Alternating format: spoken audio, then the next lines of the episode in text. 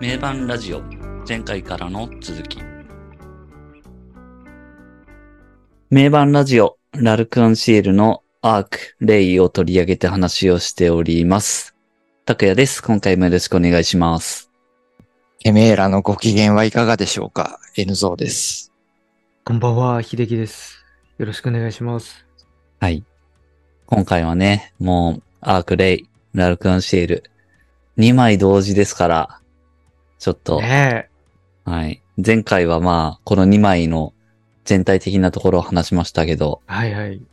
いろいろ 最後の方、すごい話に発展して、ねえ、また予想外の、予想できないね、この展開は。なかなか深、深掘っていきましたけど。う。うんん。まあ、そんな時代に生まれた作品ですとね。そうですね。いうところがありつつ、今回からは曲を見ていくというところですが、はい。これはね、あのーまあ、アークが先だよってことで、アークの方から見ていきたいところなんですが、まずは、アーク、えー、1曲目が、Forbidden Lover。うん。あー僕、僕は割といつも例の方から聞くので。で今日ちょっとこう、今回さ、あれっその名盤ラジオでやるからっつって、はい。はいはいはい。で、やっぱ、ね、聞かなあかんわけでね。はいはいはい。で、たまたま、アークの方から聞いたんだよ。あーはいはいああ、じゃあうん久しぶりに聞くかってって聞いたのが、で、まあ、じゃあ、アークから聞くかって言って聞いて、はいはいああ、でもこれはダメだと。いいやや、やっぱ例、例から聞かなきゃダメだなって言って。なるほど。のっけから。でも久しぶりに聞聞いてみたもののっていう感じですかね。いや、俺いつも例から聞くんだよね、この。ああ、まあ、うんこの、この、ここのやつを聞くってなった時は、だここを聞くってなったらやっぱはいはい2枚一緒に聞くっていうのは作法なわけなんですけど、はいはいはいはいははい。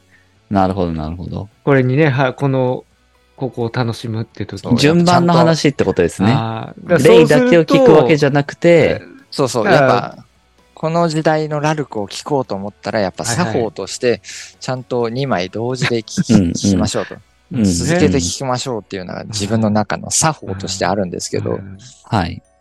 それ、はいそれに乗っ取ると、やっぱ例から聞くのが正しいというのが、だからね。そうですね。あれ、なるほだから、始まりは、じゃー、じゃっか、じゃじゃらら。そうそう始まるって。あっちのがオープニングナンバーっぽいじゃん。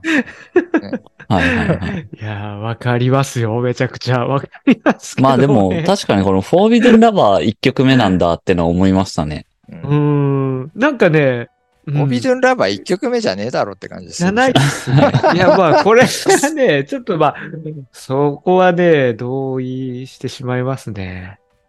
これ、一曲目ではないんですよね。こ、れ、逆になんで1曲目なんですかね？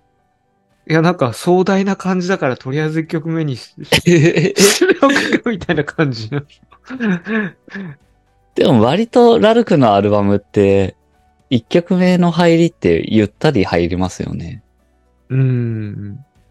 こっちのアルバムに割り振られた曲の中でゆったりしてたのが、まあゆったりっていう表現が合ってるのかはちょっとあれですけど、うん。そんなにいきなりガツンと来てないなっていうのは、オビジョンラバーじゃねえだろって思うんだよ。まあまあまあまあ。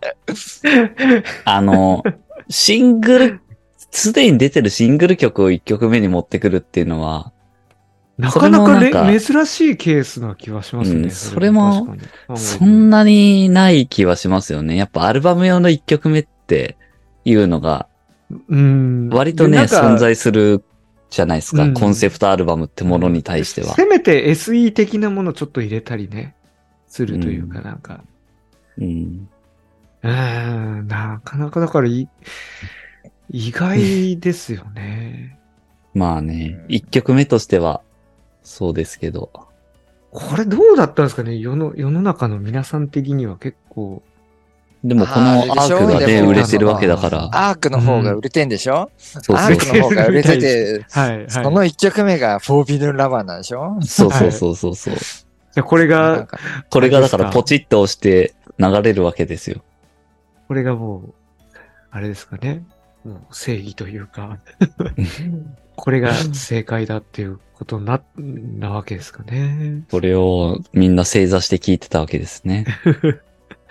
割となんか、おーってなりそうだけどね。おおって、まあそうですよね。うん。でもそこがラルクとしての狙いだったのかもしれないですけどね。ああ、こいつを逆食らわしてやに裏切るみたいなってきたと。いうか、ああ、うんなるほど、なるほど。まあ、あーそう考えるとちょっとそれもあるかもしれないいですね。で、なんうんか相当な、この曲順とか悩んだみたいな、あの、うん感じらしいですよね。このアルバムをぜ実際、曲順どうするかっていう話なうんの結果これなんで、だから確かに一周回っあーて、狙いですね、逆狙いに。、逆にこれできたっていう、うん。それを分かってない我々なのかもしれない。じゃあ、それは、それはね、運営が分かってね、公式が分かってね。絶対白杯が1曲目の方がいいよ。全体的に、いや、全体的にその、シルバーシャイニングが最後であるよりは、ピーシスが最後の方がいいでしょっていうああ、なるほど。あれで終わった方が確かにラルクっぽいじゃんとかねい。やー、なんか、すっごいわかりますね、めちゃくちゃ。それはあの、まあ、2枚組だとしてってことですよね。そうそうそう、2枚、はい二枚で考えてって。うんだからここが、じゃあだから二つのアルバムに分かれたことの、なんというか、弊害なのか分かんないですけど、分かれたことでまあね、でもこういう議論がなされること自体がもう、狙いですよ。狙いだね。なるほどね。手のひらで転がされてるわけ。転がされてますよね、我々今完全に。うん。フォービトゥンラバー1曲目、ありかなしか説で今こう、いきなり、序盤からつまずいてるじゃないですか、我々。序盤からね、サクサク行こうとか言っときながらねサク、サク行こうって言って1曲目からもう、つまずいて。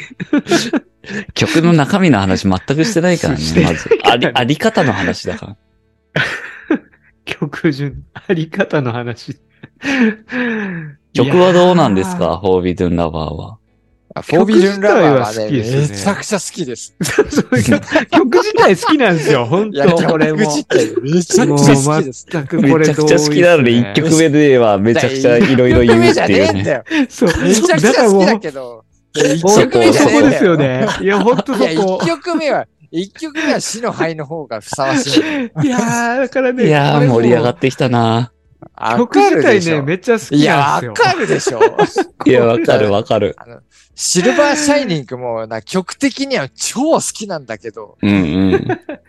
あれがオーラスじゃないっていうところねそう。だあれでも、オーラ、あの、ラルクアンシエルとしてのオーラスはピーシズの方がふさわしいだろって話。ラルクとしての、そうですね。そうラルクとしての、ラルクとしては、そう。そう。俺はシルバーシャイニングの方が好きだけど、曲としてはむっちゃ好きっすね。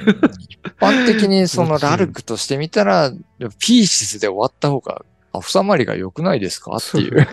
あの、アドバイスとしてというかアドバイス。うん。客観的に、客観的にそのラルクという存在をこうね、見たときにそうなんですよね。なるほどね。そうあるべきじゃないかなっうんていうのは確かに。いうんやー、だからね、まあまあまあまあフォービドゥンラバー1曲目っていうのは、うん、まあ、一旦その曲順の話は置いといて、フォービドゥンラバはいはい。ーのこの曲曲はは、僕はもう本当すごい好きです。ドラムがやっぱりね、特徴的だよね。いきなりドラムの話するのもあるかもしれないですけど、ドラいやムい、や、あれ、特徴的じゃないですか、めちゃくちゃ。あの、ねマーチングバンドっぽい感じというか。スネアでね。それだよねやっぱまあって。マーチング的なリズムとそうです、よ。で、やっぱ曲調的にもね、やっぱ戦争とか、なんかそうはいいうのを。想起させるような曲調。うん。そうっすね。うん。国と国の争いっていう。そうですね。うん。そこにあのマーチングバンド的なリズムがすごいマッチしてますよね。戦争的なところに更マーティング新してくみたいなねそれはすごくありますね。あのドラムのね、フレーズはめっちゃ当時練習しましたね。これ出た頃。スネアの、ね、すごいいい練習になるんですよね、これ。めちゃくちゃ、もう、気持ちいいし、すごい。うんすごいいいお手本になるんですよね。うんなるほど。うん。あとなんだろうな、この、ゆったりしたこのリズム、このテンポすごいす好きですね。テンポ感は。うん。のもうジャケットのの飛行船ですか、これは。うんこれがなんか飛んでってるイメージっていうか。そうなの？これがなんかこうゆったり空をこうゆったり、なんていうんですか？その飛行船がこうゆったり進んでいくテンポ感っていう。それを、ね、ちょっと感じるんですよね。まあシングルはなんかクジラの絵だったから、クジラが泳いでる感じを想像してましたけど。ななんかだからその泳いでる感じなんですよね。ふわふわふわふわ。その感じを覚える曲ですよね。これあの、ギターソロあたりで、いきなり盛り上がるのすごいっすよね。もうね、チュルルルルルルみたいな、すごい、あの辺オーケストラっが。ぽい感じっていうかね、ティンパニっていうか、ドゥルルルルンみたいな、あーすごい音入ってきますからね。はいはいはいはい。神の名をドゥルルルーンって。やたら壮大になるっていうあそこからめっちゃ壮大になって。そうですね。一曲目から、一曲目から、一曲目からもう、これをね、あ、なんかすごい売れてるらしいからって言って、聞いて。うん。まあでもシングルで出てるわけですもんね、これもともと。うん。これなんか聞いたら面食らいそうですよね。うん。一般の、一般のリスナーは。うん。でもシングルで売れてんだもんな。それもすごい話だな、もともと。うん。それをなんか、やっぱ、売ることができるのは、やっぱこの時代のラルクの うんパワーですよね。ですね、ねですね。どっちかっつったらマニアックというかなんかね、あんま売れねえだろ、この曲みたいな感じがアルバム曲ですよね、普通に。うんう。ん。マニアックな。割とそのなんか、そのジャケットの飛行船と、はいはい。あと曲調のなんか戦争的な部分と、はいはいはいああ、で、またそこもね、そこもありまあすよね。のね、はい。あの、その感じで、あの、はい。漫画のヘルシングってあるんですけど、はいはいはい。そこにものすごい、えあのね、世界シンパシーをね、はいはい。うんめ、めちゃくちゃシンパシーを感じる。えーヘルシングよって読んだことないですね。ど、どんな感じの漫画ヘルなんですか？シング読んだことないか。ああ、わかんないですよ。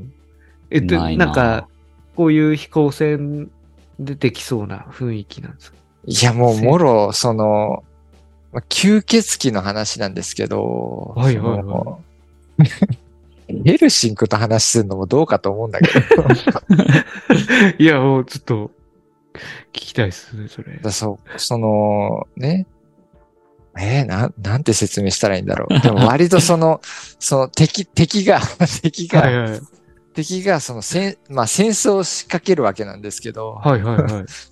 それがすごい、その飛行船で戦争を仕掛けるみたいな、えー話でいやー、これで多分ヘルシング知ってる人はめちゃくちゃ共感すると思うんだけどな。なるほど、戦なるほど、なる争ほどと。飛行船とのこの戦争と、その飛行船と、あと、マーチングバンド的な。叙情的な、そう、マーチングバンド的なところと、はいはいは。はいいはい。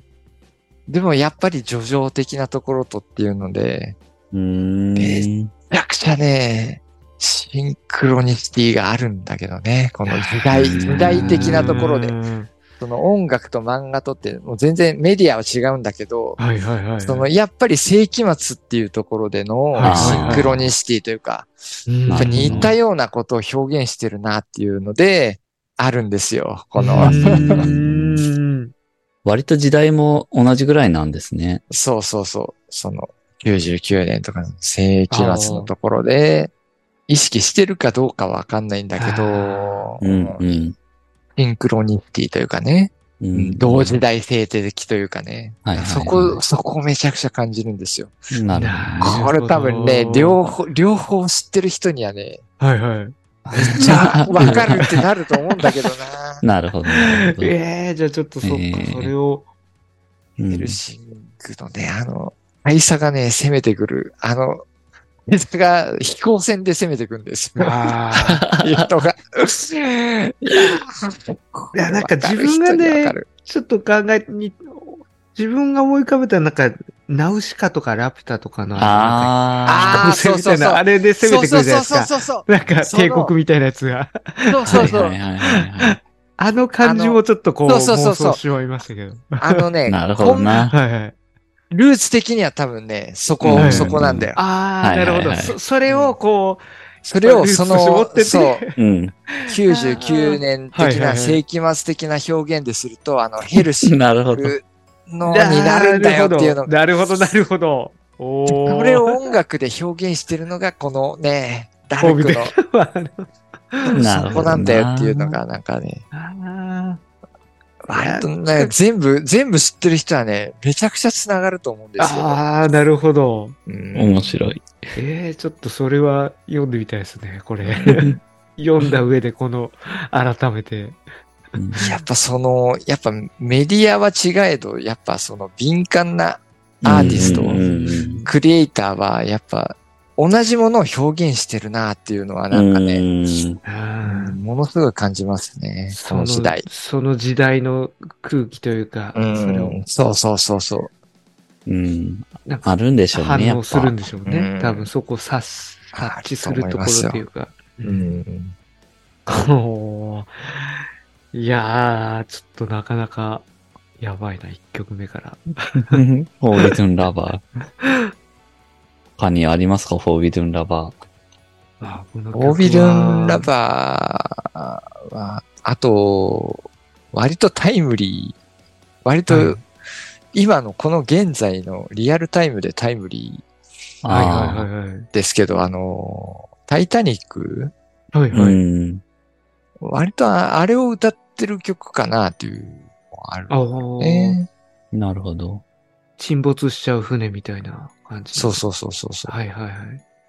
暗い海へとか、そういうう話ですん。うん。まあ確かになるほどね海、海の底、で、今現在、うんあのさ、タイタニックを見に行くうん。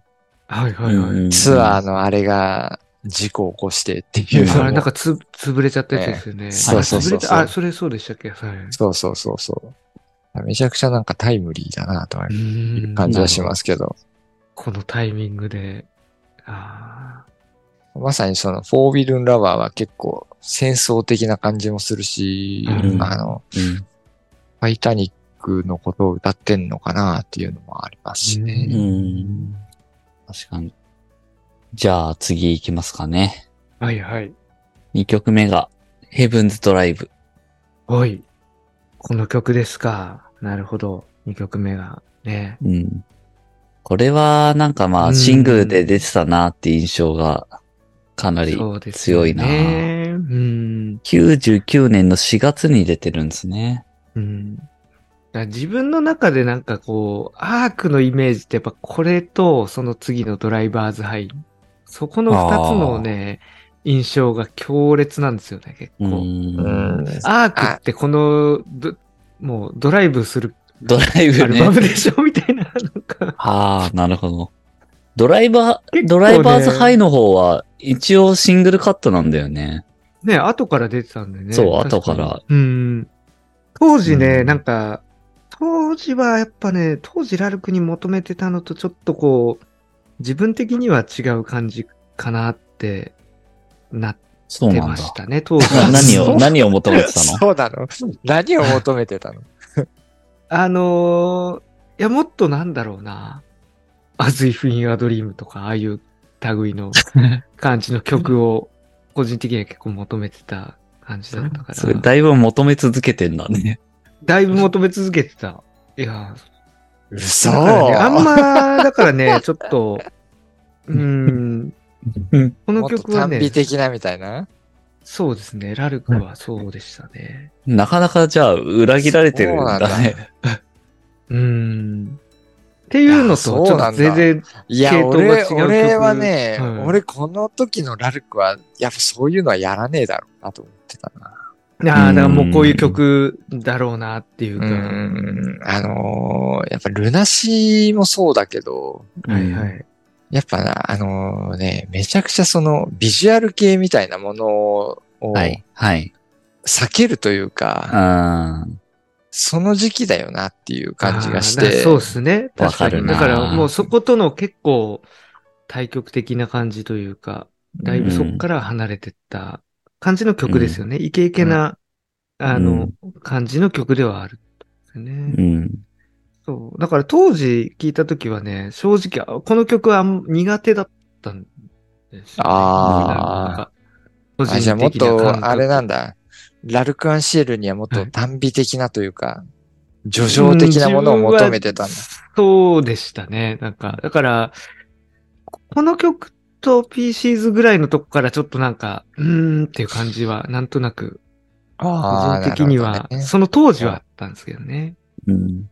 でも今なんかちょっとね、改めて今回アークを聞き直したんですよ。で、うんヘブンズドライブもちょっとちゃんと向き合おうと思って。うんあの、当時はだから苦手で意識があったからあんま聞かなかったんだけど、今回聞いたらなんかね、結構、や、分かったっつうか、なんかいろいろ気づいたっていうか、いこれなんか、ギターが完全にレッド・ゼッペリンじゃないですか、この、ああ、はいはいはいはい。うん、そうだよね。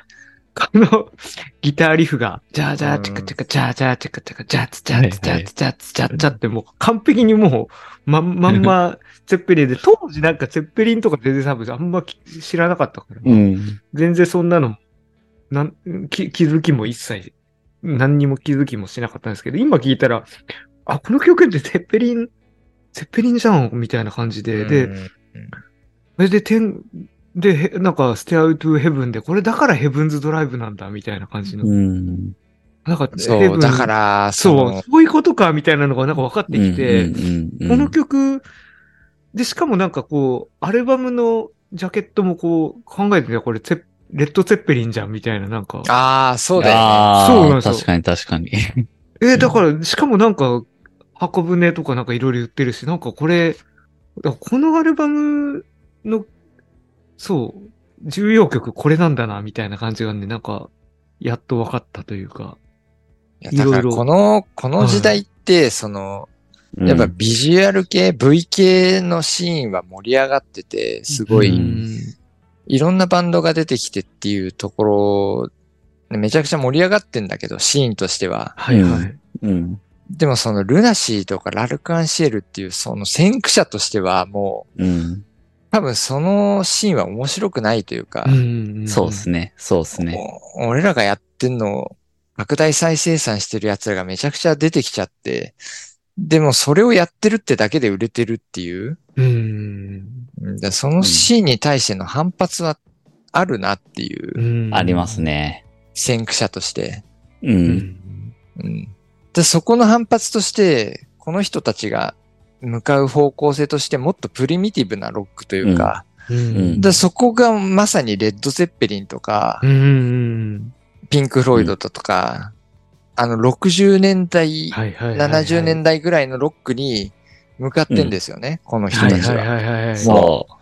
もうね、ですよねそうですよね。うんもう、ほんとそれ、それで言いたかったところなんですようね。んああ、それわかります？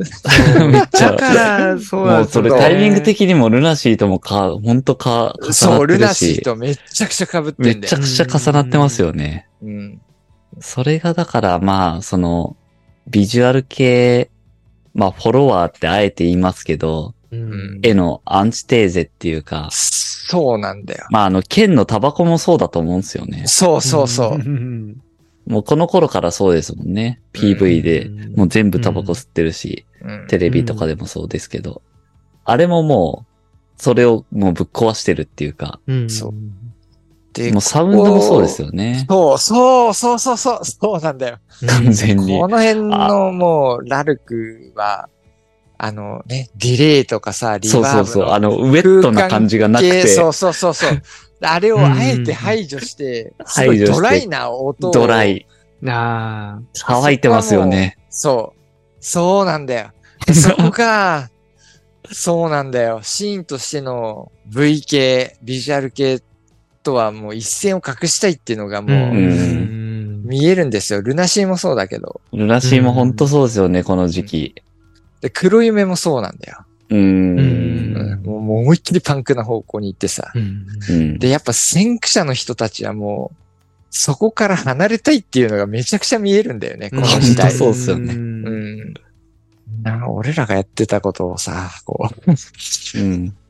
フォロワーがやってて、それがシーンとして盛り上がってはいるんだけど、先駆者としてはなんか、やっぱ、そうあのね、ルナシーとか、ラルクとか黒夢とかって、その、あのーめちゃくちゃ周りがやってたことのアンチテーゼとして存在したいというか、うん、そうそうそうそうそうう。ん、あの、爆竹とか X もそうだけど、うん。周りがそういうことやってんだったら俺らはこっち行くよっていうのが、ものすごい表現の根底にあると思うんですよね。う。うん。うん。うん。お前らがそれややるんだったら俺らはこっち行くよみたいな。う。うんん。うん。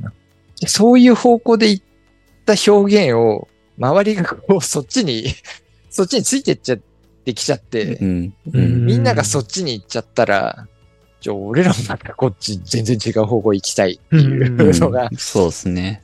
これがなんかこの時代のなんか、ね、うんプリミティブな、ドライなロックな方向うん。に行ってるよねっていうのサウンドがもう完全にそうですよね。そうう、ん。ほんとそうなんですよ。面白いのが本当にもう、ルナシーも98年のアルバム社員で、うんアナザーっていうね、そう。あれもまさに、ゼッペリうんン。もう本当、ツェッペリンだし、ピンク・フォイドだしっていうと確かに。やっぱ60年代の一番プリミティブなロックな方向に向かってんですようね。ん。う。うんん。そういうところでやっぱラルク・アンシェルも、やっぱそっちが向いてんだなってのは思うよね。その辺はなんか共通してるというかう、ん。うん重なりますよね。うん面白い。うんいやー、乾いてるんだよな。乾いてるね、音。うん、乾いた風が絡んでるよね。うんビジュアル系っていうのはものすごいウェットなね。ウェットな感じ。そことはなんか、一線を隠したいっていう意志は感じますよねう。ん、うん。当時の自分はね、まだそこついていけてなかったんだろうな。きっとそこはいにはいはい、はい。なりきれてなかったんだと思いますね。うんウェットを求めてたんだね。ウェットを求めてたんだと思う。だからね、そうなんですよね。うん。そこもすごいわかるというか、うんやっぱりなんか、ウェットなとこがめちゃくちゃ好きだなっていうのもあるんだよね。そうです、そうです。で今だから、今は分かった感じはありますね。うん。そのかかっこよさもわかるんですけど。ここのかっこよさや、うんそう、今、ほ今ね、理解やっとできるようになりました。うん。あの、うん自分も大人になったんだなと思いましたね。向き合えるようになったなと思って、ちゃんと。でかっこいいじゃんと思って。普通に。はいはいいや、でもね、これがまた微妙なところで、はい。うん。そっちの音をこうすると、はいはい。洋楽勢に勝てねあーみたいなのもうん。はいはいはいはい。思ってて、はいはいこはい、はい。っち系で求め始めたら洋楽比較対象がね、の方が変わっていくわけですね。かっこいいじゃんみたいな、なんか、なるほど。であの、だから日本人が洋楽のサウンドを思考したら洋楽のやつらには勝てねえだろうっていうのうんうんを割と聞いた上でも思っちゃって、はいはいはい。で、その洋楽のやつらに対抗するにはやっぱ日本独自の武器がうんうん必要であって、うん。うん。これってのは、やっぱりそのウェットな。そこに戻って原くる部分点に戻るじゃないけど、ねそのルナシーで言えばイメージだし。ラルク・アンシエルで言えばデューンとかティエラとか、はいはい。そこら辺の音像がやっぱ面白いんじゃねえかなっていうのは、僕的には思っちゃうんですけど。いやーただ逆に洋楽勢はだあの辺の音を作ろうと思ったって作れないですもんね。そう、洋楽のやつらはあれができないんだよ。あれできないですよね。絶対作れって言ったって絶対できないですもんね。いや、あのね、そのね、もう、あの 初期ルナシーとか、はいはい。あの、初期のラルカンシェルとかっていうのは、もともとはめちゃくちゃそのゴスパンクとか、あのポストパンクとか、あのバウハウスとかの、はいはいはいはい。あと、まあ、わかりやすいところで言えばデビッド・ボーイとかの、うんあの系風ではあるんだけど、それをものすごい日本人的に解釈して、うんでそれをものすごいオリジナリティを持ってうん。表現できてるんですよね。うんうん初期のビジュアル系って。うんうんそここそが世界に対抗する武器だっただろうみたいな。そうです、そうなんです、そうなんですよね。あの不思議な土着感ありますよね。うんうんそうそうそう。あれこそがなんか武器であって、でそこを捨てて、プリミティブなロックな方向に行っちゃうと、洋楽勢には勝てねえんじゃねえかな、みたいなうん。。そうですね。なんかもう日本人形みたいなね、なんかそういうちょっと、そうそうそうそう。んあの、あの、なんだろうな。不思議な空気感、世界観が。うん。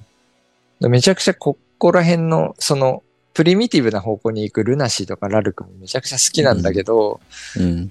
でもめあの、個人的にはもう聞いても魂に突き刺さるというか、もう、これがお俺らの武器だろうみたいなのは、んやっぱりイメージとかデューに感じちゃうんだよなっていうのが、そうですね。あの、うん。そう、締めっぽい、締めっぽい音の、ああいなんかねう、そうですね。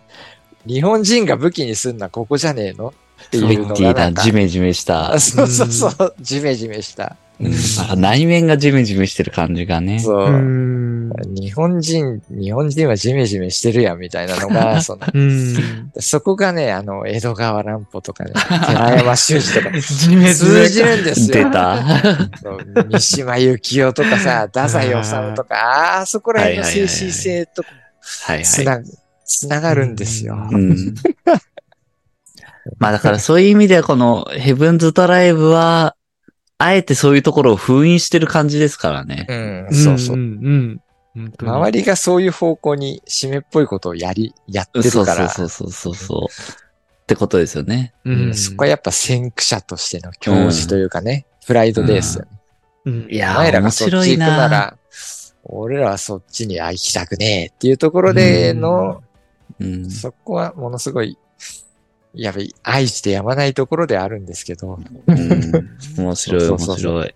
うん、そう、だからこうなるのもわかるしねっていうところわかるわかるわかる。うん。こうなるのもわかるんですよ。わかる。必然、必然だとは思うんだよ。必然、必必然多分いろいろね、バンドっていうか、その創作活動をやってれば、そうそうそう。どんどんその、ね、そう行くのわかるっていうのめっちゃ、うん。うん。その辺もなんか想像がつくっていうか、わかるよね。うんそうそうそうなんかやっぱりそう流れって、流れっていうかやっぱありますもんね。あるある。なんかやっぱりクラシックうんロックに行きがちというかね、うん。うんやればやるほど、うん。そのルーツにルーツに行っていくから、うん。うんだからなんかそういうのも自然な流れかなって思うんだよな。うん。反発とかもありつつ。う。うんんそれはなんか正し、正しい、正しいって言ったらあれだけどね、うなんか、まあそれはそうなるよなと思うそう。純粋に当時の彼らがかっこいいと思ってたのがそういうサウンンドド。うん。なんだろうし、まあいろいろ重なったんだろうなってとこですよね。いやうんそうなんですよ。だからこの飛行船のジャケットなかなかね、これ、すごいんですよ。確かにこのジャケットは。なんか、全般通して、アークに関して言うと、このアルバムのジャケットを作った人すごいなと思ー。うーん。う。うん。うん ね言ってみたら、めちゃめちゃレッドテッペにそのままのだもん。いや、これ完全にそのままじゃないですか。本当そうですよもね。すごいっす。そう。だ当時は全然それは分かってなかったんですけど、今聞くとすごいなと思って。まあ、めちゃくちゃあえて、あえて狙ってるじゃないですか。これってもう偶然とかじゃなくて、なんかやってるよね、この狙ってると思いますね。こね。れは完全に。うんでもすごいっすよね、確かに。う。うんん。そう言われると。うん。そういうことだなって感じしますよね。これもなんかサビのベースなかなかなんかすごいですよね。なんか、ルイルイルイルイみたいな結構、すごいう うねってんなとなかなか。ベベースはもう、なんかこ、れはもうイントロからもうね、すごいよね。いつもうねうねってんじゃん、あの人。まあ、うんいつもうねってるから、いつもうねすねって。いつものことではありますよね。いつもうね確かに確かに。いつもうね、いやーこうなかなかすごいっすよね。うん、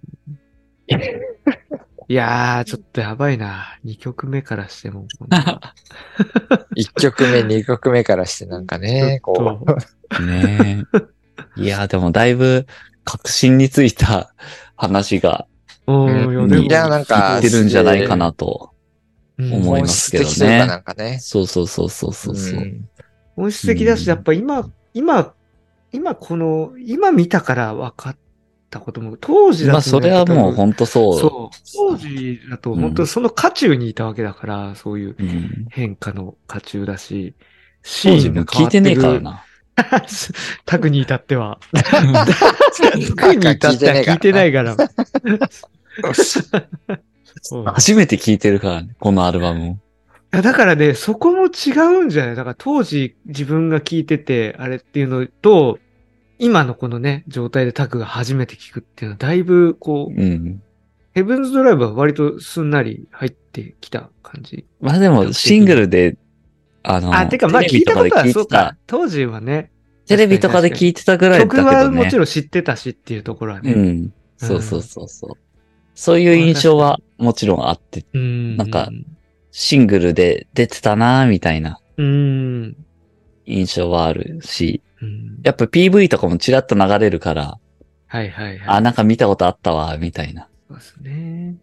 なんかな、イントロのドラムとかもね、なんかこう、なんだろうな。うん。当時は苦手だったかなっていう感じ。そうなんだ。当時は。あ、そっち、そっちだ。苦手だったんだ。当時は苦手でしたね。なんかあへえ。あ、そうなんだ。そうなんですよ。なんだろうな、えーこの不思議な。ど、どういうこと？に、どういうことで？この、この、そうだよねこれが苦手って。あのね、あなんつったらいいんだろうな。もうこのね、音がちょっともう苦手だったんですよ。音。割となんか軽い感じみたいな。トクトクトクトクトクタンタンってなるんですけど、あのね、なんだろう。ちょっと響かせ方というか。雪広のドラム自はめちゃくちゃ好きなんですよ。うん。めちゃくちゃ好きで、超シンパシーを感じる、す超大好きな感じなんだけど、あそこの部分に関してはね、なんかちょっと、へえ、苦手あるんだうね。ちょっと、へえ。って思ってた。すごいななんかその違いはちょっとあんまわかんないけど、うん、いや、でも今聞くとかっこいいですよ。めちゃくちゃかっこいいと思います。ありだなっていう。いや、なんか、当時はやっぱ、うん、わかんなかったっていう。うん、未熟だったんだろうなっていうのもあるし、雪広とか、だぶイラルクのメンバーたちはね、やっぱりすごいうん。先に行ってたっていうことなんだろうなっていうか、うん、そういうことですよね、完全に。うん、なかなかいいね。面白いですね。はい。じゃあ、次3曲目いきますか。はいはい。3曲目、ドライバーズハイ。ままたドライブ系です。もうね、この2曲なんですよ。この2曲連続でドライドライブしちゃってるから。ドライこの印象がブ、強すぎて、もう、ほんとね、そうね。どんだけこの人たちドライブするわけっていう、もううん。そういうね、まあドライブしたい時代なんだよな 多分。でなんかこの2曲、あの、全体通して聞くと別にそんな、そんな、あの、本当にキャッチーな曲だけを全部並べてるわけじゃ全然ないじゃないですか。もう、うん。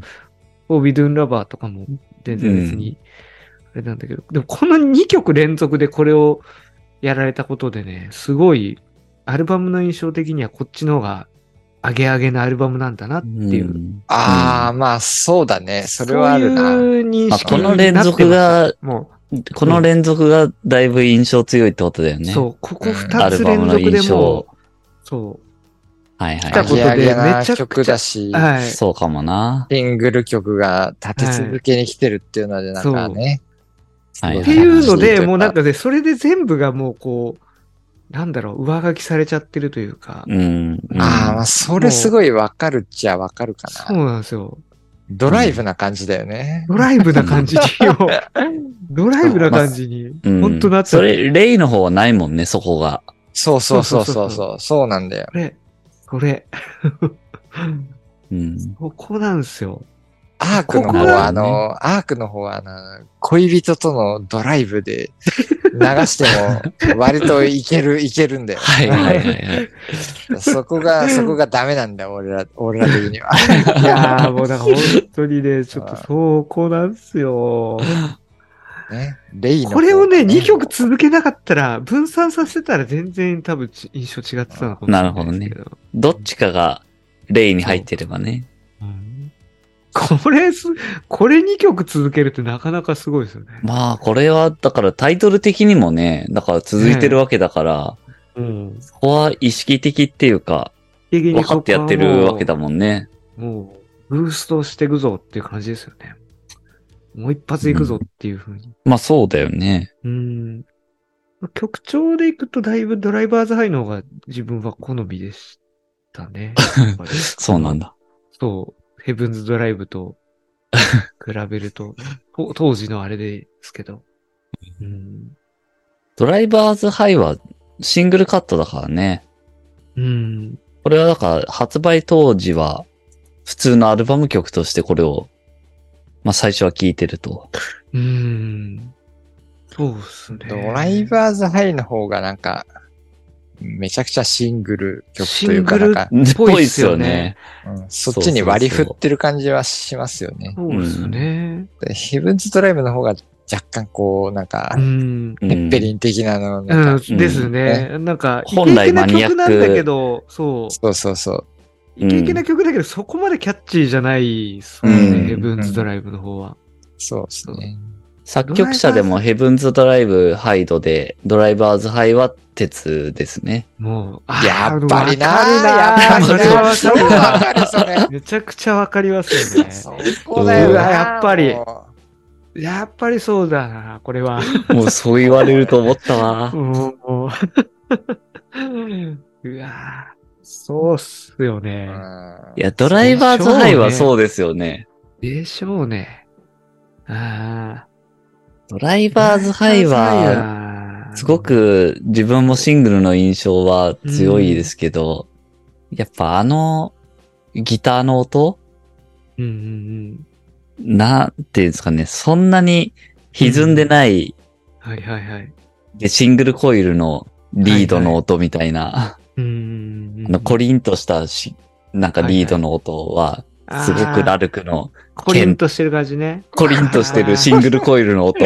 ああ。コリコリコリしてる。コリンっああ、カルだ、コリン、コリンコリンってしてるよねわかる。て、あれはすごいラルクって感じがして、そうっすはいはいはね。確かにう確かに。ん、ああ、そうだった、そうだったってすごい思い出しました。うんこの曲もなんか改めて、ちょっと今回結構聞き直したら、すすごいいっぱいなんか色、音使ってますよね。めちゃくちゃこう音入ってるよねめいろいろちゃくちゃいろいろ音入ってんだなっていうのをうんすごい思ったな。なんかキーボードの音っていうかもうなかなかすごい凝ってるなって。まあうんキーボードもラルクのシングル感がすごいあるんだそうそうそうあるけどそ、いや鉄の曲感だよ。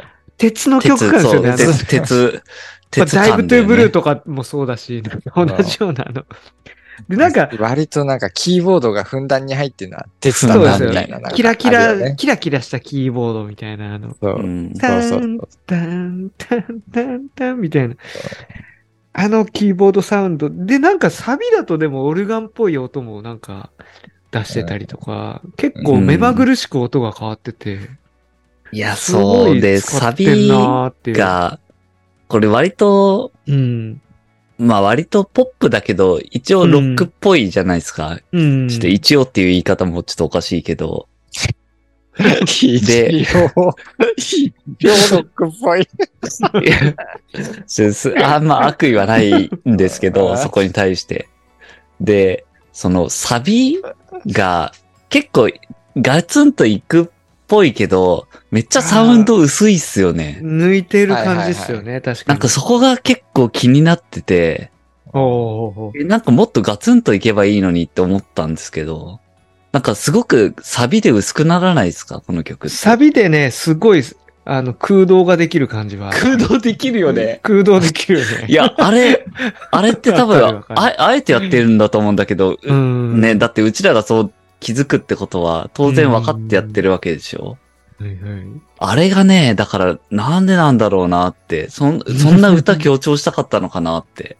あそこの空洞感ね。多分もうちょっとね、ギターとかガツンって、ジャーンって言ってもいいと思ったんだけど、全然すごく引っ込めて、すごく空洞できてるよね、あそこ。空洞できてる。わかるわいや、あれがすごく気になったんだよ、これ聞いて。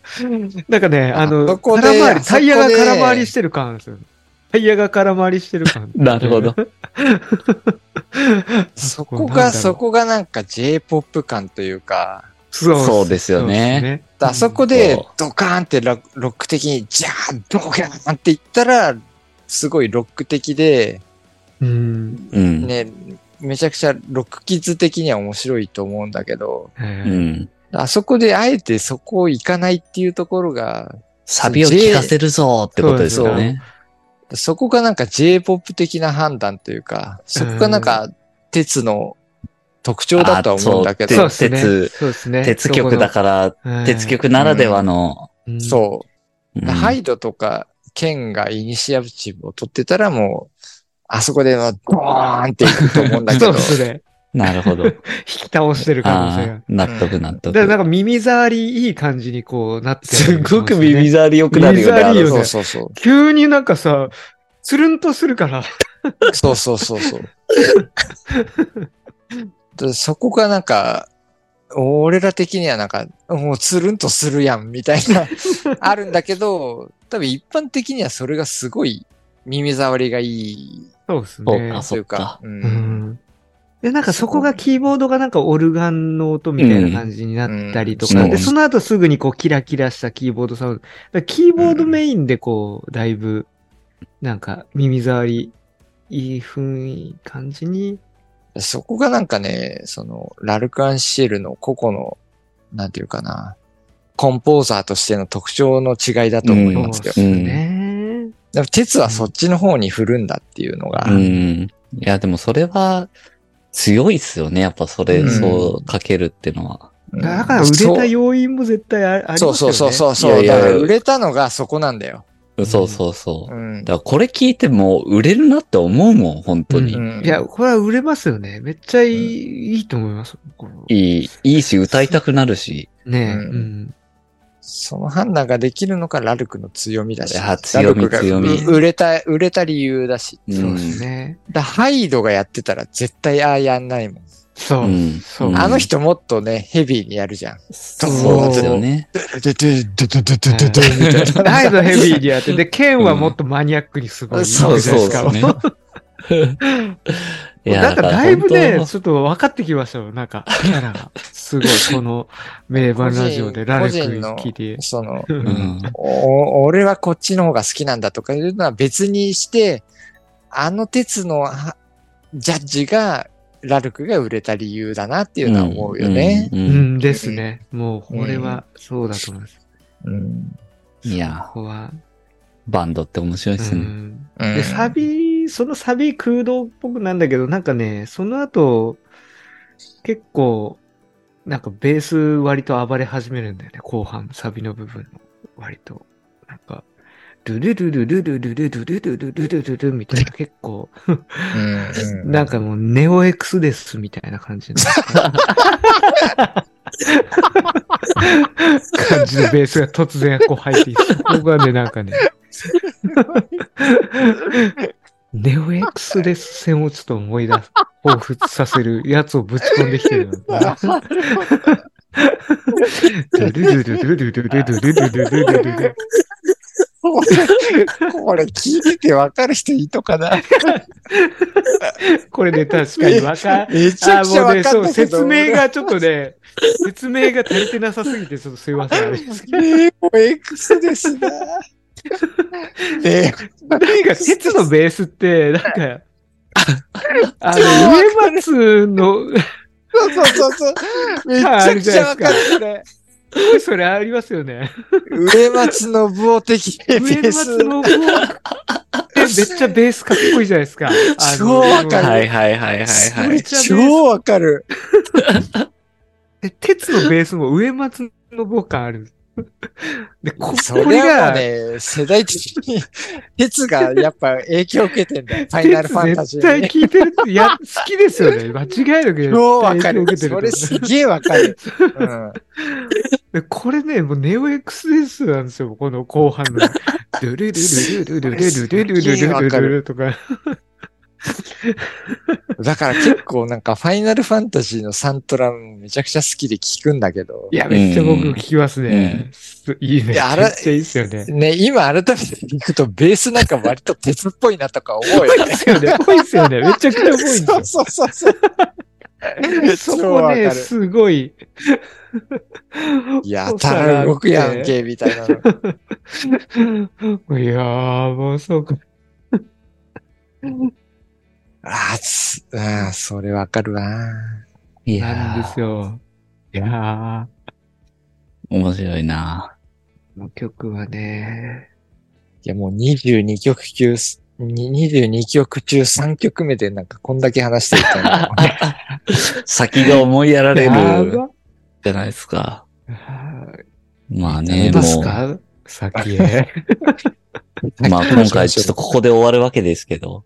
おー やべえ。やべえ。さっきどうなってしまうのか。これ。ちょっとやばいな、やばいっすね。まあであも、ーなかなか面白い話にうん発展してるなっていう感じですけど、ちょっと次回以降どうなってしまうのかという感じですけど。あじ、次回突然例になってる。ー力だとなかったことになってる。ちょっと省略してって。じゃあ次、レイ、レイからで。全部飛んでるみたいな。ね。どうなってしまうのかというところで、まあね、次回またやっていきましょはい。う。じゃあ次どうなるのかお楽しみに。はい。次回へ続きます。